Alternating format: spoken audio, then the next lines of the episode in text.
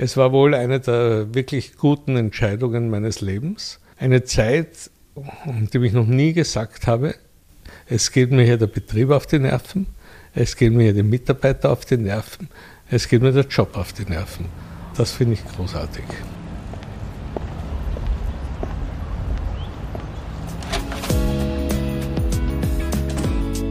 Willkommen im Hotel Altstadt Vienna.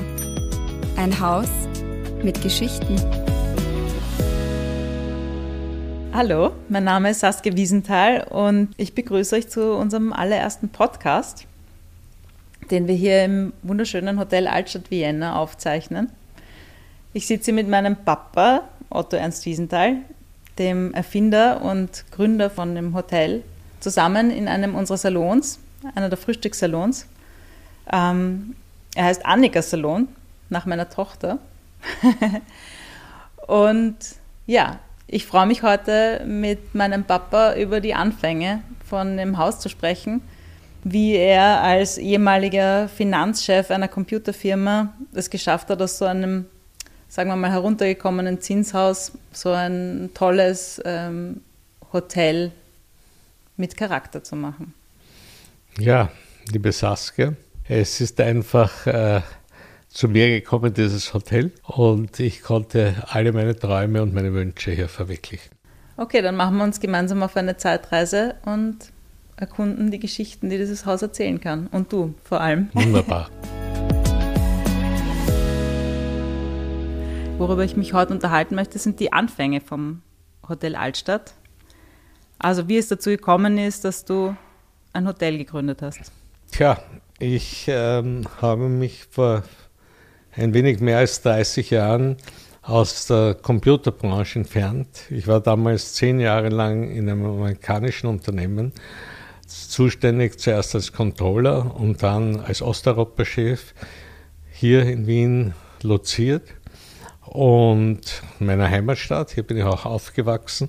Und nachdem ich ähm, irgendwie bei diesem Unternehmen mit 22 Personen begonnen habe, das Unternehmen auf 170 Leute hinaufgebracht habe und dann wiederum der Lauf der Geschichte das Unternehmen zu einer kleinen Einheit zurückkürzen musste, dann habe ich mich entschlossen, selber zu gehen und etwas Neues in meinem Leben zu machen, weil mhm. Hire and Fire war nie meine Lebenssituation und mein Lebensmotto.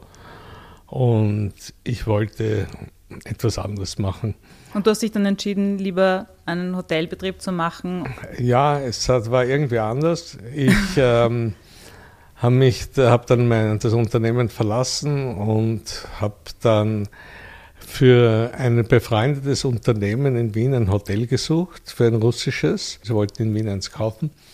Es ist dann nichts geworden, weil in Moskau zu dieser Zeit gerade Gorbatschow ans Ruder gekommen ist. Für diejenigen, die historisch ein bisschen bewandert sind, war dann das Sturm aufs Parlament in Moskau. Und damals haben dann die Russen gesagt, so jetzt ist alles zu kritisch, wir machen nicht mehr weiter. Mhm. Und gerade in dieser Woche dann danach bin ich auf dieses Haus hier gestoßen und habe mir das angeschaut und habe gedacht, schöner Platz. Und ich hatte mein ganzes Leben lang ähm, an Hotels für mich ein guter Platz, wo ich mich sehr wohl gefühlt habe, wo ich mich zu Hause gefühlt habe. Und ich habe mich dann eigentlich über Nacht entschlossen, ähm, das mache ich jetzt selber. Es war wohl eine der wirklich guten Entscheidungen meines Lebens. Ich heuer im Juni, am 12. Juni, feiern wir 30 Jahre. Mhm. Eine Zeit, dem ich noch nie gesagt habe, es geht mir hier der Betrieb auf die Nerven, es geht mir hier die Mitarbeiter auf die Nerven, es geht mir der Job auf die Nerven. Mhm. Und wer jemand äh, so etwas über eine so lange Lebensspanne seine Arbeit sagen kann, das finde ich großartig. Mhm. Der hat schon gewonnen, ja? Ja.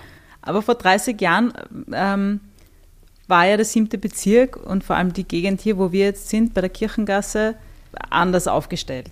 Naja, die Gegend, muss man dazu sagen, war früher ja mal vor also vielleicht 40, 50, 60 Jahren nicht die beste Gegend Wiens. Der Spittelberg war damals ein bisschen das Prostitutionszentrum um diese Zeit.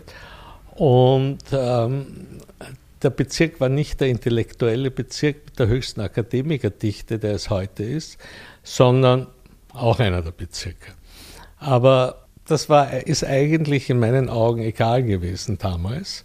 Das Wesentliche, was das Haus hier ausgezeichnet hat, wie ich es am ersten Mal besichtigt habe, war einfach äh, der sonnige Morgen, der Blick über die Kirche vis-à-vis -vis aus dem zukünftigen Frühstücksraum und es war eines dieser schönen alten Patrizierhäuser, aus denen man wirklich äh, offensichtlich, wie es sich auch dann herausgezeigt hat, wirklich etwas Schönes machen konnte. Ich kann mich erinnern, ich war, glaube ich, neun oder zehn Jahre alt oder so, wo es dann darum ging, wie soll das Haus heißen, wie soll das Hotel heißen. Und mhm. ich kann mich erinnern, dass ich Fledermaus vorgeschlagen habe, weil ich habe mir das total lustig vorgestellt, wenn die Schlüsselanhänger dann eine Fledermaus drauf haben. Aber Andererseits seid ihr dann gekommen mit dem Namen, also du und der Stoffel, einer deiner besten Freunde, der dann auch lange die Grafik gemacht hat fürs Haus, auf Altstadt Vienna. Und da war ja dann auch der Hintergedanke Vienna, weil man weiß ja nicht, wohin wir noch überall kommen könnten. Und Altstadt aber auch deshalb, um, um dieses Zentrumsnahe mitzuvermitteln und ganz oben im Alphabet zu stehen. Richtig. Und was ich nur dazu sagen muss, äh, das Vienna war insofern notwendig, weil wir waren ja damals eine Pension und kein mhm. Hotel. Mhm. Und ich wollte aber am Telefon nicht sagen, Pension Altstadt wollte ich schon gar nicht sagen. Deswegen haben wir dem Altstadt das Vienna zugefügt. Und das war damals eigentlich ein sehr großer Glücksfall, weil äh, mit dem beginnenden Internet dann später waren wir mit dem Namen Altstadt Vienna natürlich immer, äh, wenn jemand Hotel in Wien oder Vienna gesucht hat, äh, die, eines der ersten, das aufgetaucht ist.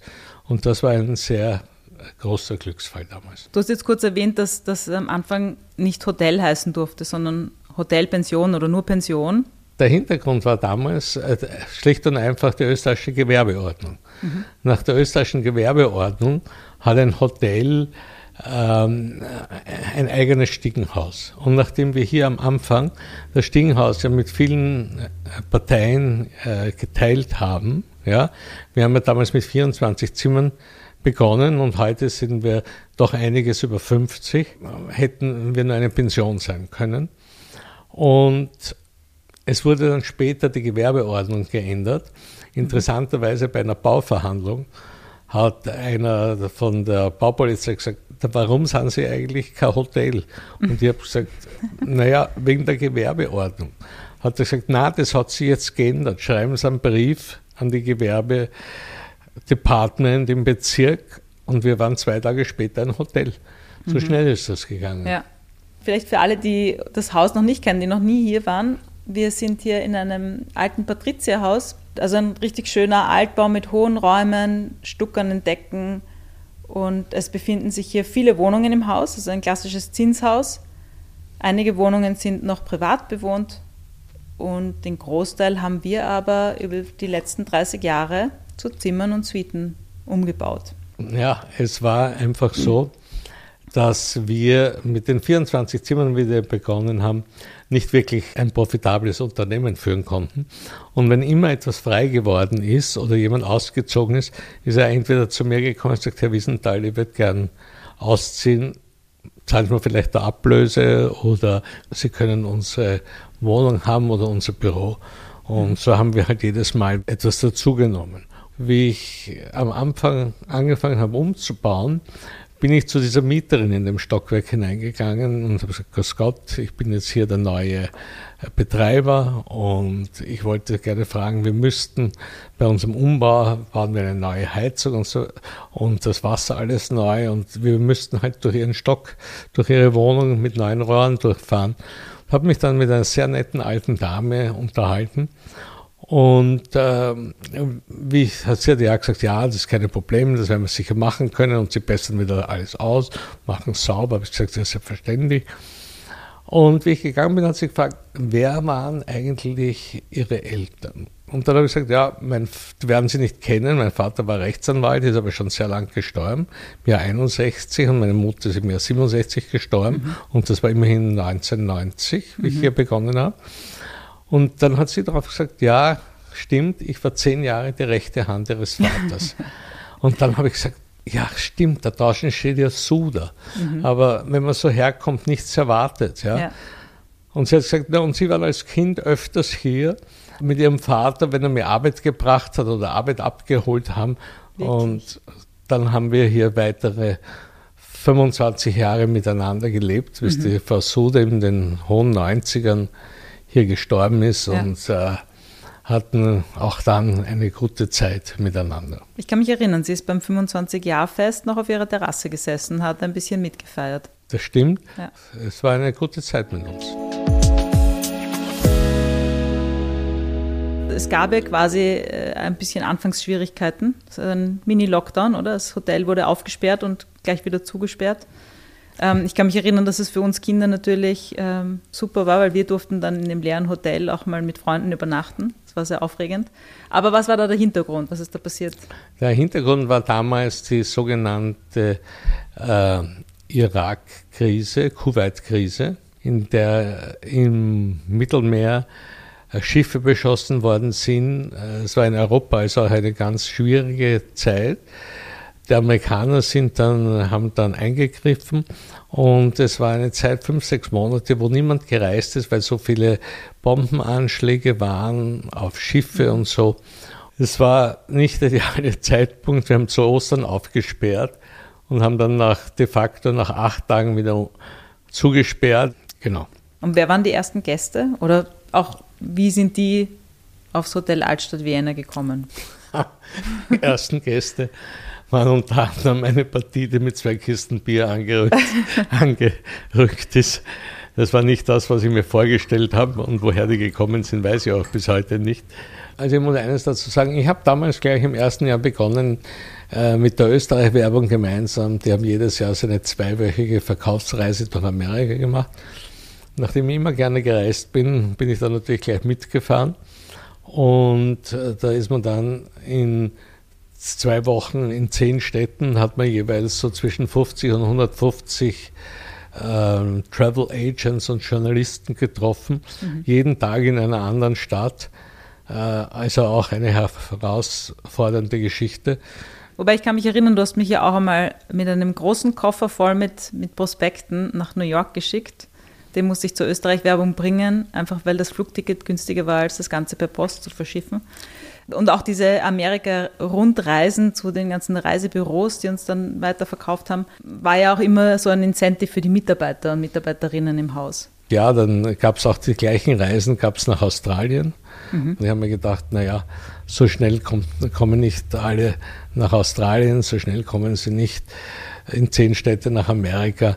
Was natürlich dann ganz schön harte Reisen waren. Diese zehn Tage in 14 Tagen durch die USA ähm, war auch ganz schön, ganz ein schöner Stress.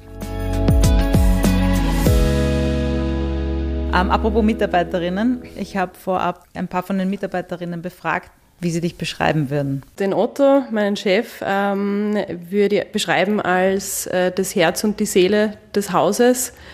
Mit ihm steht und fällt irgendwie alles. Sehr zielstrebig, hilfsbereit und äh, man kann von ihm alles haben. Ein sehr chaotischer Mensch, ein sehr lustiger Mensch. Er bringt so das kreative Chaos ins Altstadt. Was ich ganz besonders toll und außergewöhnlich finde, ist, dass der Otto seine Mitarbeiterinnen wirklich jede Entscheidung äh, selber fällen lässt, weil er immer sagt, und das finde ich ganz, ähm, ganz schön, dass wir sowieso viel besser wissen als er. Ja, Wobei ich natürlich immer sage, es geht hier nicht ums Wohl der Gäste. In erster Linie sage ich immer, es geht ums Wohl der Mitarbeiter und der genau. Gäste. Ja? ja? Und es war immer eines meiner Arbeits- äh, und klaren Managementprinzipien. Ich auf jeden Fall muss nicht alles am besten können, sondern das, was ich am besten kann, mache ich und das andere lasse ich die anderen machen. So ist dann auch der Begriff Management bei AppSense entstanden. Weil ich nie hier bin, ja. Und weil meine Kollegen oft da waren und gesagt, das war ich viermal bei ihm, aber ihn habe ich nicht getroffen, ja. klare Linien vorgeben, klare Goals vorgeben und äh, schauen, dass alles funktioniert. Aber wenn wir die Menschen nicht selber etwas entscheiden lassen und sie nicht Inhalte haben, die sie befriedigen beim Arbeiten, ja, dann kann man auch keine Menschen haben, die Kopf haben, weil ja. die, die Kopf haben, gehen. Ich habe vorher schon erwähnt, dass einer deiner besten Freunde auch die Grafik gemacht hat und es der erste Werbeslogan, zumindest soweit ich mich erinnere, war Your Home Away from Home. Mhm. Ich habe keine Ahnung, wie ich dazu gekommen bin, wenn ich das jetzt so sagen darf. Ich bin auch der Meinung, man kann nicht alles erfinden. Ja? Ähm, gute Dinge zu übernehmen und zu verwenden ist absolut legitim. Ja? Und man muss dazu sagen, wir verwenden ja auch seit vielen Jahren das Give Life Love. Mhm. Diesen Spruch habe ich natürlich wo, ge, wo geklaut. Geborgt geborgt, ja, so klingt das besser. Ja. Und zwar habe ich das geborgt bei einer der ersten Firma, die ganz äh, natürliche Shampoos, Seifen und so weiter gemacht haben, die wir hier im Haus auch verwendet haben. Mhm. Und äh, diesen Spruch, den haben sie dann aber praktischerweise, nachdem ich ihn hier für mich übernommen habe, Give Life Love. Und ich glaube, wir haben das noch heute auf einigen Sachen drauf, ja haben sie nicht mehr verwendet und damit ist er unsere geworden. Mhm. So leicht geht das im Leben. Ja. Dass sich die Gäste hier so wohlfühlen, das hatte sicher auch mit der Einrichtung zu tun. Und wir haben hier 62 Zimmer, die alle sehr unterschiedlich mit sehr viel Charakter und, und von Persönlichkeiten eingerichtet worden sind. An den Wänden gibt es Kunst. Wir haben eine große Kunstsammlung. Das würde jetzt hier den Rahmen sprengen, aber da, darüber reden wir dann einfach in einer anderen Folge miteinander. Gerne. Es ist aber so, wie du vorhin erzählt hast, auch mit der Frau Suder, dass solche Begegnungen stattfinden, gab es ja auch mit Möbelstücken oder zumindest mit einem eine besondere Geschichte mit, dem, mit einem Luster, mhm. der wieder zu uns zurückgefunden hat. Ähm, ja, eines Tages hat mich jemand angerufen und gesagt, ja, übrigens, ich bin die Enkelin. Hier war nämlich in diesem Haus in den 50er Jahren eine Pension. Und ich bin die Enkelin äh, von der Pension. Die Pension hat äh, Bellaria geheißen. Dann äh, ist eben die ursprüngliche Besitzerin verstorben und hat also einige Stücke noch von dem Haus hier hinterlassen, unter anderem einen Lobmeier Luster, der damals in der Rezeption gehangen ist und die Enkelin ist eben hier erschienen und hat gesagt, ja, äh, Sie hat diesen Luster, sie kann ihn nicht gebrauchen, weil er hat einen Durchmesser von zweieinhalb Meter mhm, gehabt. Das ist ein großer Glasluster. Ein gell? großer Glasluster. Mhm. Und wir haben uns dann den angeschaut und äh, es war klar, dass wir den äh, fürs Hotel äh, diese Geschichte äh, haben sollten. Und wir haben ihn dann auch vom Lobmeier wieder herrichten lassen, weil da waren schon einige Dinge gebrochen und so weiter. Und jetzt unter in unserem Zimmer 21, wenn ich das richtig im Kopf ja, habe. Helgas Room. Helgas Room, mhm. genau. Ist übrigens der Helgas Room ist auch einer der ersten Zimmer, der nach einer Person genannt worden ist. Äh, Helga war ja. lange Zeit meine rechte Hand. Und ihr Vater hatte eine große Tischlerei, heute ihr Bruder, eine der größten Tischlereien Österreichs. Und wir haben ja viel umgebaut und die Helga hat natürlich gesagt, naja, das nächste Umbau soll der Vater auch einmal anbieten. Das hat er auch gemacht und äh, wir arbeiten, glaube ich, seit über 25 äh, Jahren mit dieser Tischlerei heute mhm. wirklich, äh, ich sage immer mein Luxustischler, weil ähm, na, billig sind sie nicht, aber die Qualität, die sie liefern, ist großartig. Ja. Und damals war im ersten Zimmer ist so ungefähr alles schiefgegangen, was schiefgehen konnte. Ja. Und der anderen waren dann die Türen vollkommen falsch äh, in der Aufteilung und so. Hat sich aber alles nachher mit guten, mit mit viel Humor und so weiter regeln haben lassen. Und ich habe dann irgendwie gesagt, so, das Zimmer heißt jetzt Helga Zimmer, bis es dann fertig war, weil es war ein echtes Familienzimmer der Familie Göbel. Und äh, ja, es, es erfreut immer noch unsere Gäste schon einige Male umgebaut, aber es ist immer noch Helgas Room. Und anschließend haben dann mehrere Zimmer auch, und auch der Salon Namen bekommen. Genau. Also es gibt auch einige Designer, die Lili Holland zum Beispiel, Lena Hoschek, Matteo Thun, ähm, Andi Lackner und so weiter. Also da gibt es ja noch eine ganze Reihe an Persönlichkeiten. Ja, die Architekten wie Kreschanitz, ja. dann mein Freund, der Roland Nemetz, ja, mhm. ein alter Architekt. Alter der auch den Architekt. Salon gestaltet hat, in dem wir jetzt sitzen. Genau, und hier die Library Suite, also jetzt mein Lieblingszimmer, mhm. und das Hoffmann-Zimmer und die Opera Suite. Was macht die Library Suite zu deinem Lieblingszimmer? Wie, wie kamst du der Library Suite? Die Library Suite äh, hat auch eine Geschichte. Ich war bei einem Freund in Berlin. Er ist ein alter Sammler und er musste von 170 Quadratmeter auf 100 Quadratmeter, wollte in eine neue Wohnung übersiedeln und die Wohnung war voll von Büchern, voll von Platten. Und ich habe ihm dort geholfen, also auszumisten, ein Wochenende lang und ich bin da sehr gut und sehr rigoros. Und dann beim Wegfliegen habe ich gedacht, verdammt, was passiert mit allen diesen Büchern und mit diesen sehr vielen Büchern, die er als Wiener gesammelt hatte, waren mhm. Wiener Architektur und die ganzen Opern der Wiener Oper hatte er als mhm. Langspielplatten.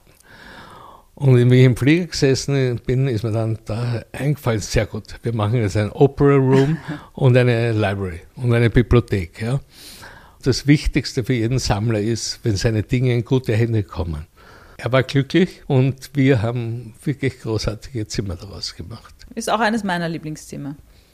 Wunderbar. Und da hängt auch ein ganz tolles Bild genau. vom Clemens Ascher. Es ist ein großes Foto, wo man eigentlich, ist nicht so viel drauf, es ist eigentlich ein, ein sandfarbenes Gebäude und ein Nashorn. Und irgendwo schaut, glaube ich, ein kleines Kind über, eine, über die Mauer drüber, oder? Es ist einfach grafisch äh, großartig gemacht, ja. Und ich war von vornherein daran begeistert. Mhm. Und es gibt ja noch ganz, ganz viele weitere Arbeiten im Haus. Wir haben eine Sammlung von über 400 Bildern, weil du ja als ähm, schon sehr früh angefangen hast, Kunst zu sammeln und das hier eingebracht hast. Aber ich würde sagen, das erzählst du uns dann bei einem anderen Mal. Es wird mir ein Vergnügen sein. Für heute würde ich sagen, war es das schon wieder. Jetzt wissen wir ungefähr, wie das so passiert ist, dass aus diesem alten Zinshaus so ein schönes Hotel, derzeit Nummer drei unter den Wiener Hotels auf TripAdvisor, geworden ist. Und ich bin schon gespannt, welche Geschichten dann noch auf uns lauern. Ja, es ist großartig, wie wir uns in den letzten Jahren unter den Top 25 Hotels in Österreich halten. Ähm, einmal haben wir es an die Spitze Nummer 1 geschafft. Ich glaube, das war im Jahr 1917, wenn ich das richtig im Kopf habe. 1917. 2017, ja. so lange gibt es ja. das Haus dann doch wieder nicht. Nein. Aber alles, was man mit Qualität macht, bekommt seinen Erfolg. Das war Willkommen im Hotel Altstadt Vienna, der Podcast. Wir freuen uns, euch bald wieder in unserem Haus willkommen heißen zu dürfen. Wir haben noch viele Geschichten zu erzählen.